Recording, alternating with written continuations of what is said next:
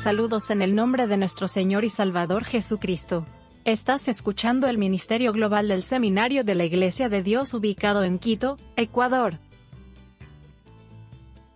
Amigo, estás escuchando nuestra presentación del libro La imitación de Cristo. Esta obra teológica fue escrita alrededor de 1418 por Thomas A. Kempis. Este libro tuvo un impacto profundo en el joven John Wesley e influyó en su pensamiento en la línea de la santidad antes de su conversión. Fue escrito para ayudar a los cristianos serios en la búsqueda de la santidad en una época en que la santidad estaba confinada al monasterio. Aunque está teñido de superstición y dependencia de las buenas obras, todavía tiene mérito para todos los que quieran comprender los fundamentos de la santidad práctica en la vida diaria. Para comodidad de nuestros estudiantes, nuestra presentación de este trabajo teológico se divide en cuatro libros. Se presenta un capítulo por podcast. Algunos capítulos son muy cortos, otros son largos, pero cada capítulo presenta un tema único en la búsqueda de una vida santa. Imitación de Cristo. Tomás de Kempis. Libro primero. Contiene avisos provechosos para la vida espiritual. Capítulo 24 del juicio y de las penas de los pecados. Mira el fin de todas las cosas, y de qué modo te presentará delante de aquel rectísimo juez, al cual no hay cosa encubierta, ni se aplaca con dones, ni admite excusas, sino que juzgará en justicia. Oh ignorante y miserable pecador, ¿qué responderás a Dios, que sabe todas tus maldades? Tú, que temes a las veces el rostro de un hombre airado, ¿por qué no te previenes para el día del juicio, cuando no habrá quien defienda ni ruegue por otro, sino que cada uno tendrá que hacerlo por sí? Ahora tu trabajo es fructuoso, tu llanto aceptable, tus gemidos se oyen, tu dolor es satisfactorio. Grave y saludable purgatorio, tiene aquí el hombre sufrido, que recibiendo injurias, se duele más de la malicia del injuriador, que de su propia ofensa. Él ruega a Dios por sus contrarios de buena gana y de corazón perdona los agravios, y no tarda en pedir perdón a cualquiera, y más fácilmente tiene misericordia que se indigna. Él se hace violencia muchas veces, y procura sujetar del todo su carne al espíritu. Mejor es ahora purgar los pecados y cortar los vicios, que dejar su expiación para lo venidero. Por cierto, nosotros nos engañamos a nosotros mismos por el amor desordenado que nos tenemos. ¿En qué otra cosa se cebará aquel fuego sino en tus pecados? Cuanto más aquí te perdonas y sigues tu propio amor, tanto más gravemente después serás atormentado, pues guardas mayor materia para quemarte. En lo mismo que pecó el hombre, será más gravemente castigado.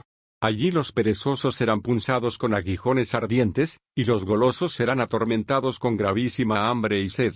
Allí los lujuriosos y amadores de deleite serán bañados con pez ardiente y fétido azufre, y los envidiosos aullarán en su dolor como perros rabiosos. No habrá vicio que no tenga su propio tormento. Allí los soberbios estarán llenos de confusión, y los avarientos serán oprimidos con miserable necesidad. Allí será más grave pasar una hora de tormento, que aquí cien años de penitencia amarga. Allí no hay sosiego ni consolación para los condenados, mas aquí algunas veces cesan los trabajos, y consuelan los amigos. Ahora te den cuidado y causen dolor tus pecados, para que en el día del juicio estés seguro con los bienaventurados, pues entonces estarán los justos con gran constancia contra los que los angustiaron y persiguieron. Entonces estará para juzgar el que aquí se sujetó humildemente al juicio de los hombres. Entonces tendrá mucha confianza el pobre y el humilde, mas el soberbio por todos lados se estremecerá. Entonces será tenido por sabio el que aprendió aquí a ser ignorante y menospreciado por Cristo. Entonces agradará toda tribulación sufrida con paciencia, y toda maldad no despegará los labios. Entonces se holgarán todos los devotos, y se entristecerán todos los disolutos. Entonces resplandecerá el vestido despreciado, y parecerá vil el traje precioso. Entonces será más alabada la pobre casilla que el palacio adornado. Entonces ayudará más la constante paciencia que todo el poder del mundo. Entonces será más ensalzada la simple obediencia, que toda la sagacidad del siglo. Entonces alegrará más la pura y buena conciencia que la docta filosofía. Entonces se estimará más el desprecio de las riquezas, que todo el tesoro de los ricos de la tierra. Entonces te consolarás más de haber orado con devoción, que de haber comido delicadamente. Entonces te gozarás más de haber guardado el silencio, que de haber hablado mucho. Entonces te aprovecharán más las obras santas, que las palabras floridas. Entonces te agradará más la vida estrecha y la rigurosa penitencia, que todas las delicias terrenas. Aprende ahora a padecer en lo poco, porque después seas libre de lo muy grave, primero prueba aquí lo que podrás después.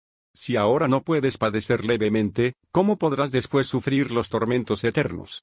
Si ahora una pequeña penalidad te hace tan impaciente, ¿qué hará entonces el infierno? De verdad no puedes tener dos gozos, deleitarte en este mundo, y después reinar en el cielo con Cristo.